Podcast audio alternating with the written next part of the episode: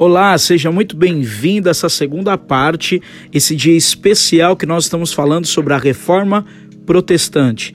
E nessa segunda parte nós queremos falar da reforma na Inglaterra.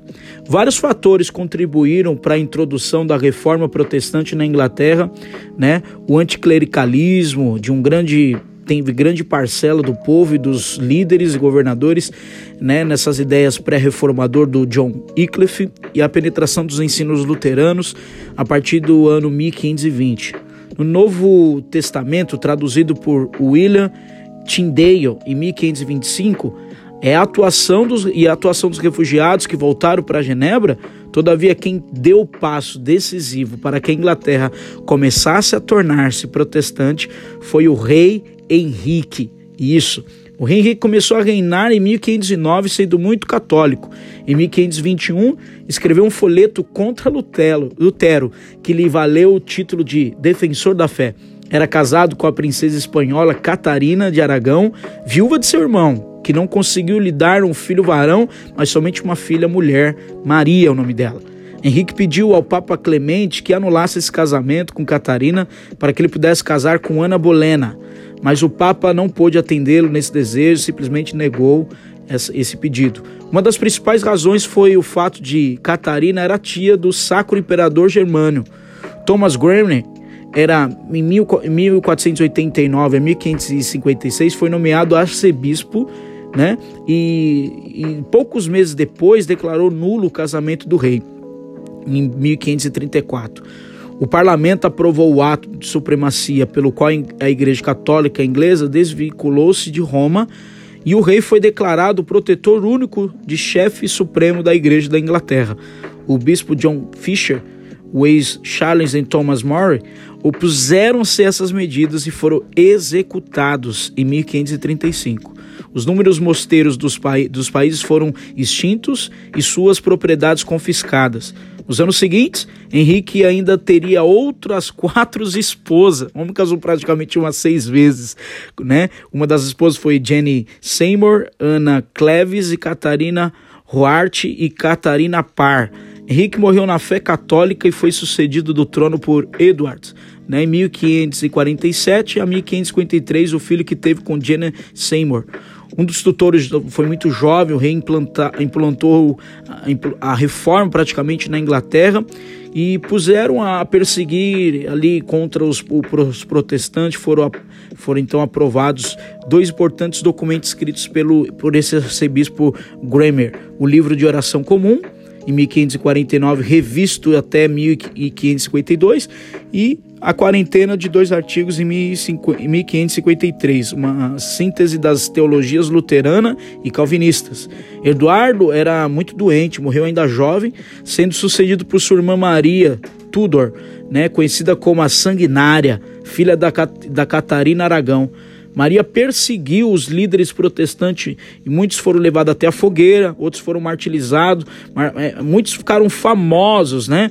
Por causa disso, Nicholas Handlin, Thomas Grammy, né? E outros que foram chamados de exilados marianos foram até para Genebra, né? Estramburgo e outras cidades de protestantes.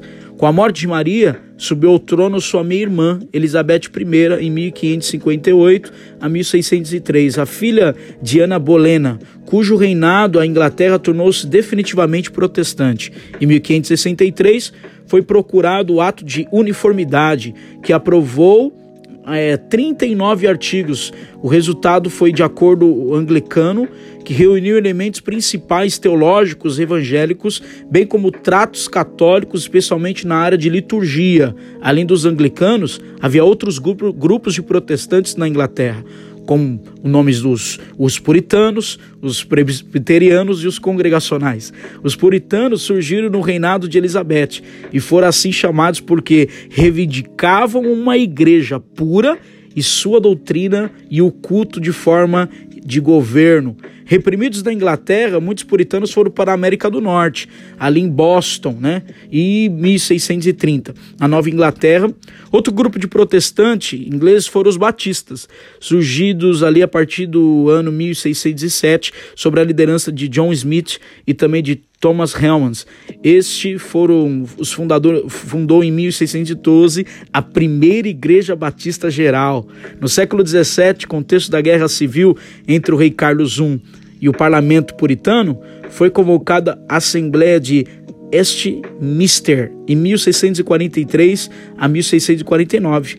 Essa célebre assembleia elaborou uma série de documentos calvinistas para a Igreja da Inglaterra, entre os quais a Confissão de Fé e os Catecismo Maior, em breve, que se tornaria os principais símbolos confessionais das igrejas reformadas e presbiterianas. Já a reforma na Escócia, o protestantismo começou a ser difundido na Escócia por homens como Patrick Hamilton e George Wishart. Ambos foram martirizados. Todavia, o presbiterianismo foi introduzido graças ao esforço do reformador John Knox. Em 1572, um discípulo de Calvino, que após passar alguns anos em Genebra, retornou ao seu país em 1559. No ano seguinte, do parlamento escocês criou uma igreja na Escócia presbiteriana. John Knox fez a oposição de, a, contra a rainha católica Maria Stuart e em 1542 a 1587, prima de Elizabeth, que viveu na França em 1548 a 1561. Voltou à Escócia para tornar, tomar posse do trono. A aceitação do protestantismo ocorreu no contexto da luta pela independência do domínio francês. Alguns anos mais tarde, Maria Stuart teve de fugir e buscar refúgio na Inglaterra, onde foi executada por ordem de Elizabeth em 1587. Foi na Escócia que surgiu o conceito político-religioso do presbiterianismo. Os gays ingleses e escoceses sempre foram firmes defensores, né? Episcopalismo, ou seja, uma igreja governada por bispos. A razão disso é que, sendo bispos nomeados pelos reis, a igreja seria mais facilmente controlada pelo Estado e serviria aos interesses do mesmo. À luz das Escrituras, o presbiterianismo insistiria a uma igreja governada por oficiais eleitos pela comunidade, os presbitérios, e tornasse assim a igreja livre da tutela tutela, desculpa, da tutela do Estado, foi somente após o longo tumulto processo que o presbiterianismo implantou-se definitivamente na Escócia. Já a reforma na França, o movimento reformado francês surgiu na década de 1530, inicialmente toler tolerante, o rei Francisco I né, a 1515 a 1547, eventualmente mostrou hostil contra os reformadores. Henrique II foi ainda mais severo que seu pai.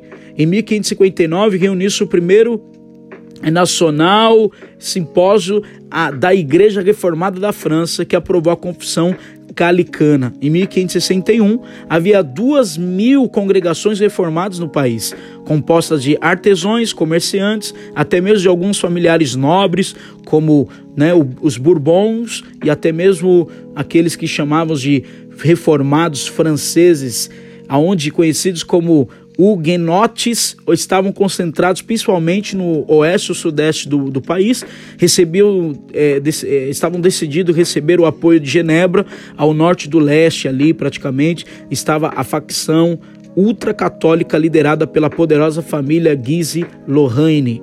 No reinado de Francisco II, em 1559 a 1560, os guiseses controlaram o, o governo quando Carlos é, já tornou-se rei, sendo assim ainda menor, e sua mãe Catarina Medicine assumiu a regência, mostrando inicialmente tolerante para com os huguenotes. Tentando conciliar as duas facções, ela promoveu um encontro de católicos e protestantes.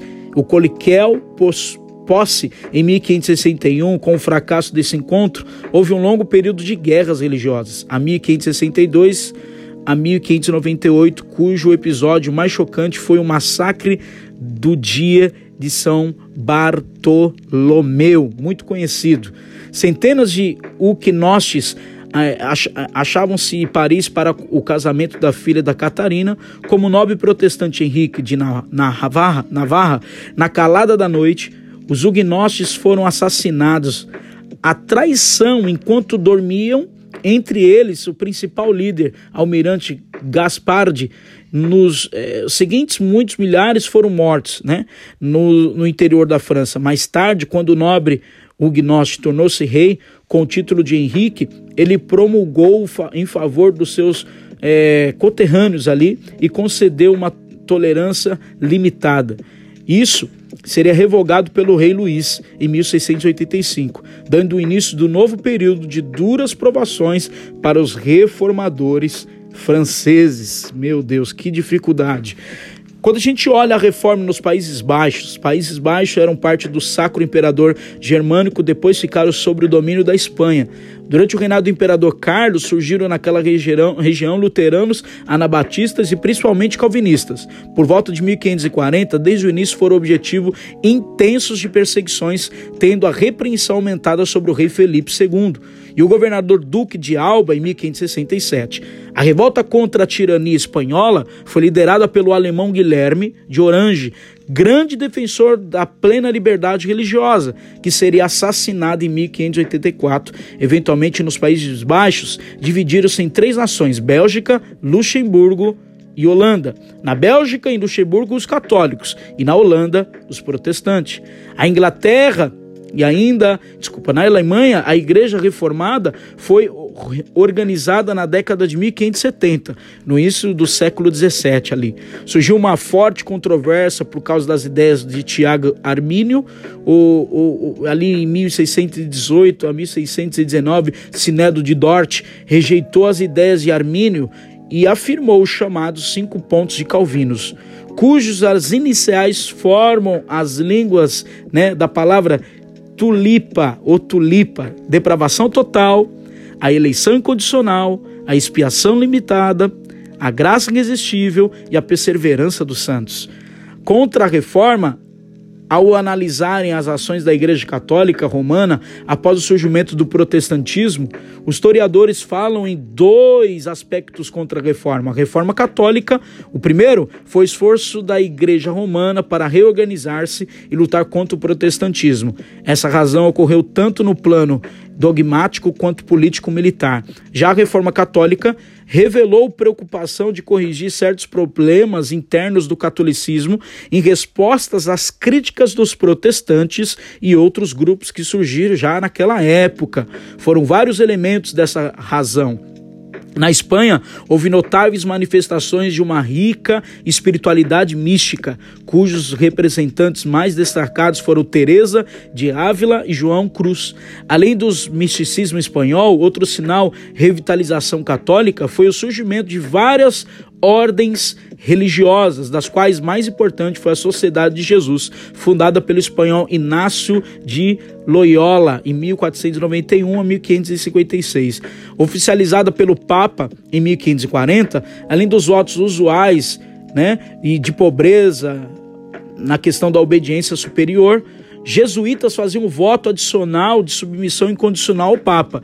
Seu objetivo era a expansão do fortalecimento da fé católica através das missões e a educação do combate à heresia. Os jesuítas exerceram forte influência sobre os governos, contribuíram decisivamente para a, a, a supremação do protestantismo em várias regiões da Europa, como a Espanha e Polônia.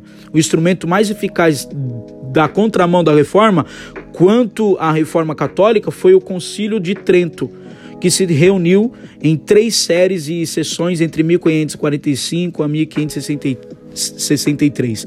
Seus decretos rejeitaram explicitamente as doutrinas protestantes, oficializaram o domismo, a teologia do Thomas, Tomás de Aquino e a Vulgata Latina e os livros dominados apócrifos ou é, é, outros instrumentos contra a reforma foram a índice de livros proibidos, enfim, né? A Inquisição, especialmente suas versões espanhola e romana, como a expressão dinamismo de, do católico nesse período. As ordens dos franciscanos, dominicanos, jesuítas realizaram uma grande obra missionária no Oriente e nas Américas. No território sacro imperador, os conflitos entre os católicos e protestantes continuaram por muitas décadas, atingindo seu auge da tenebrosa guerra dos 30 anos, né, que falam, e que envolve a metade do continente europeu. Essa guerra terminou com paz na, já no 1648, fixando definitivamente as fronteiras politicamente religiosas da Europa e marcou o final do período da Reforma. Agora, falando num contexto mais prático, a história da Reforma nem sempre é agradável e inspiradora por causa das profundas conexões entre elas, entre os religiosos e os, e os políticos. Esse período marcado por muita, foi muita violência em nome da fé, porque a religião é uma coisa muito importante para as pessoas, as paixões que elas carregam, né? Esse despertamento pode se tornar um, um terrível algo que possa destruir até mesmo pessoas. Os erros cometidos nessa era por diferentes grupos no século 16 e 17 nos serve para nós hoje como uma advertência, para que a gente possa não somente estimular a prática da caridade cristã, mas também a tolerância, conforme o exemplo de Cristo. Podemos sim abrir as mãos, né? E, e não abrir mãos das nossas, desculpa, das nossas convicções, respeitar-se o pensamento diferente do nosso, mas ao mesmo tempo, o que mais impressiona é, nesse período que alguns irmãos sofreu, é, é, é, foram heróis praticamente, tantos irmãos na época da reforma e por causa da sua fé enfrentaram muitas provações, até mesmo morte cruéis, irmãos. O evangelho já não exige esse tipo de sacrifício da maioria dos cristãos, dos cristãos né, ocidentais. Mas isso não significa que estamos livres de grandes desafios. São outras maneiras pelas quais a nossa fé é testada no tempo presente. E nós precisamos ver de acordo com os princípios e valores do reino de Deus e continuar sendo uma prova difícil para nós. Vamos enfrentar, vamos passar necessidades muitas vezes, vamos passar dificuldades. Para todo cristão, a gente precisa entender que irmãos morreram por causa dessa fé e não devemos abrir mão dos nossos princípios para agradar as pessoas, mas poder agradar a Deus e amar as pessoas, falando do evangelho de Jesus Cristo para elas, porque a, tua, a palavra do Senhor nos ensina que o justo viveria da fé, mas também a palavra diz que o Evangelho é o poder de Deus para a salvação para todo aquele que nele crê. Que Deus te abençoe, que você possa ser edificado com mais uma mensagem aqui, a parte 2 da reforma, e te aguardo para mais um podcast.